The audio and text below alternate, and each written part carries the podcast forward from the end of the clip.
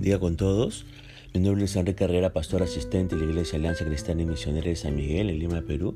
Quisiéramos tener la reflexión del día de hoy, martes 25 de julio de 2023. Hoy nos corresponde reflexionar en el pasaje de 2 Tesalonicenses capítulo 1, a partir del versículo 8 hasta el 12. Y hemos querido titular a este devocional Amando la gracia de Dios.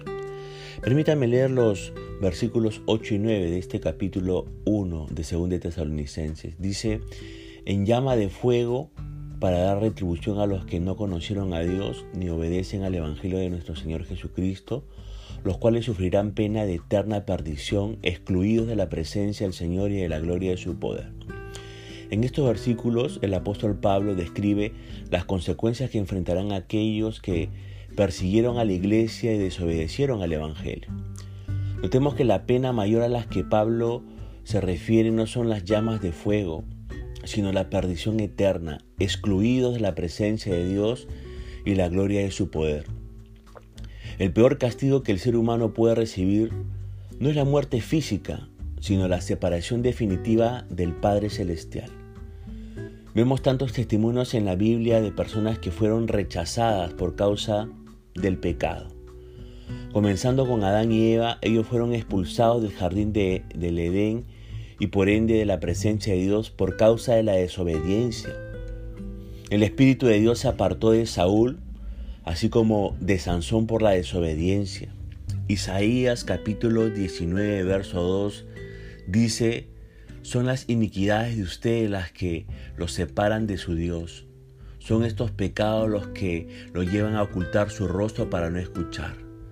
La verdadera razón por la que nadie desea ir al infierno es por la ausencia de la presencia de Dios. Un lugar sin la presencia de Dios es un lugar oscuro, frío y sin esperanza. Ni aun la tristeza más grande de este mundo se compara con la ausencia de la presencia de Dios.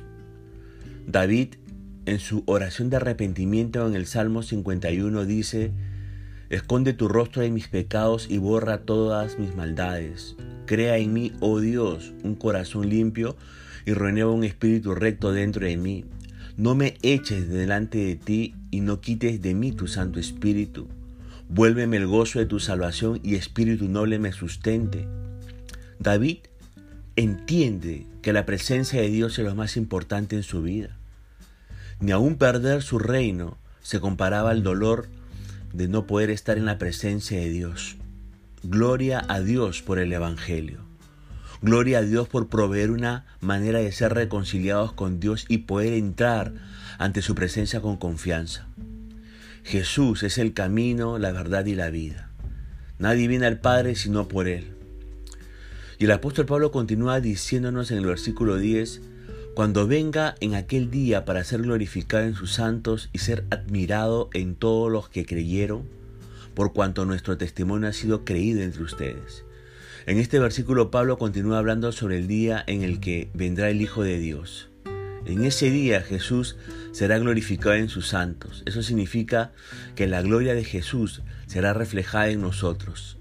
El término glorificación es un término que se usa para describir la eliminación total del pecado en la vida de un ser humano, siendo este el último aspecto en el caminar cristiano. El primer aspecto es la justificación y sucede una sola vez, a través del sacrificio de Jesús en la cruz. El segundo aspecto es la santificación, que es el proceso diseñado por Dios a través del sufrimiento para moldearnos a la imagen de Cristo resultando así en la glorificación. En ese día, los que hemos creído en Jesús le veremos cara a cara. Le pregunto, ¿se puede imaginar ese día? En ese día todas las promesas que hemos recibido de Cristo serán hechas realidad. Podemos contemplar la hermosura de nuestro Redentor y disfrutar de su presencia para, para siempre. Podremos hablar con Él y recordar todas las maravillas que Él hizo por nosotros aquí en la tierra. Podremos agradecerle por darnos la fe para creer en su palabra y por preservarnos hasta el final. Le pregunto, ¿cuándo fue la última vez que, en que, que meditó en la venida de nuestro Salvador, el Señor Jesucristo? ¿Qué tipo de emociones le provoca el pensar que Jesús podría venir en cualquier instante? ¿Se siente preparado para recibirle con gozo sabiendo que el tiempo de su glorificación está cerca? Le invito a meditar en la venida de Jesús. Le invito a pensar un momento en la posibilidad de que Él pueda venir hoy mismo y que su corazón se llene de gozo y alegría al recordar que este no es su hogar.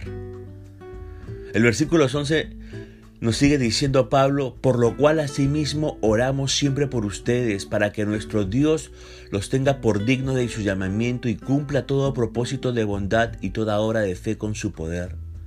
El apóstol Pablo continúa este versículo explicando a los tesalonicenses las razones de sus oraciones. Les da tres razones por las cuales él ora por ellos. La primera razón es para que Dios los tenga por digno de su llamado.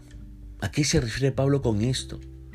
¿Cuál es el llamado de Dios para los tesalonicenses y para nosotros? El llamado que Dios nos ha dado lo encontramos en 1 Pedro capítulo 2 verso 21. Dice este versículo, para esto fueron llamados, porque Cristo sufrió por ustedes dándoles ejemplo para que sigan sus pasos.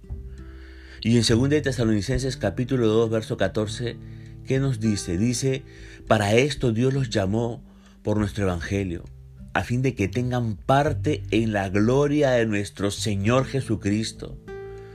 Hemos sido llamados a ser partícipes de los padecimientos de Cristo para la gloria de Dios. Hemos sido llamados a vivir una vida en santidad, porque sin santidad nadie verá a Dios. Hemos sido llamados a vivir para la gloria de Dios. El segundo y el tercer aspecto brotan del primero. Si hemos sido llamados Dios mismo cumplirá el propósito de su bondad para nuestras vidas. ¿Cuál es el propósito de Dios para nuestra vida?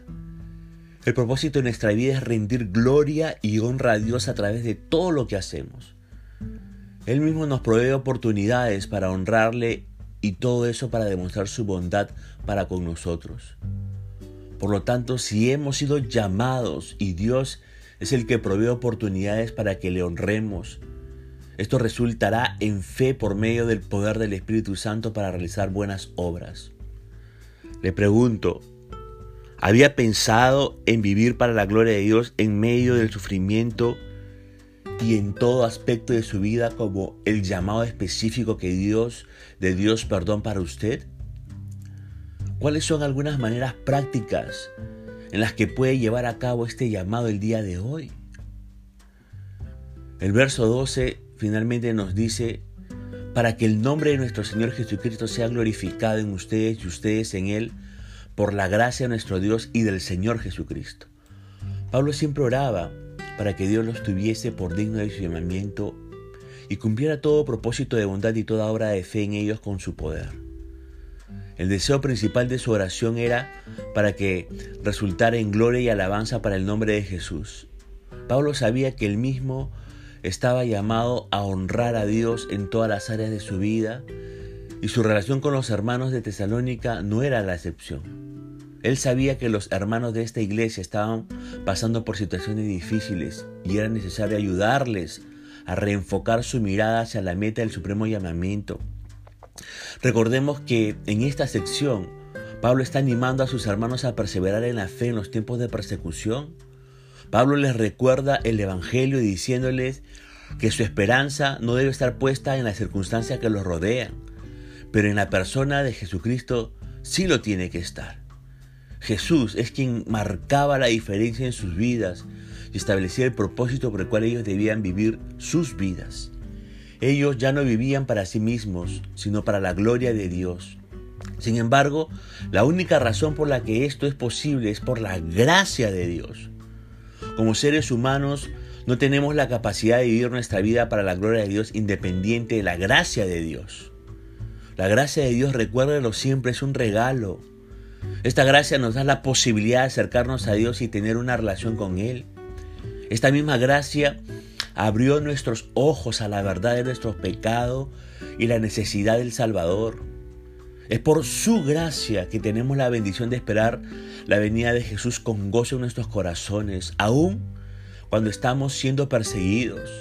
Es por su gracia que ya no vivimos en temor del futuro, sino que tenemos la promesa de una eternidad con Cristo.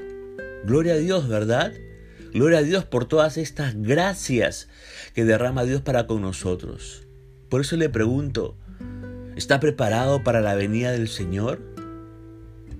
¿Está amando, está amando la gracia que Dios le ha dado como el regalo más hermoso que ha recibido? Ame la gracia de Dios, acuda a la gracia de Dios, pida siempre la gracia de Dios, viva toda su vida, desde lo más, de lo más pequeño hasta lo más grande, siempre tomando y echando mando de la gracia de Dios. Estamos. Punto final para devocional del día de hoy, deseando que la gracia y misericordia de Dios sea sobre su propia vida. Conmigo será Dios mediante esta nueva oportunidad y que el Señor le bendiga.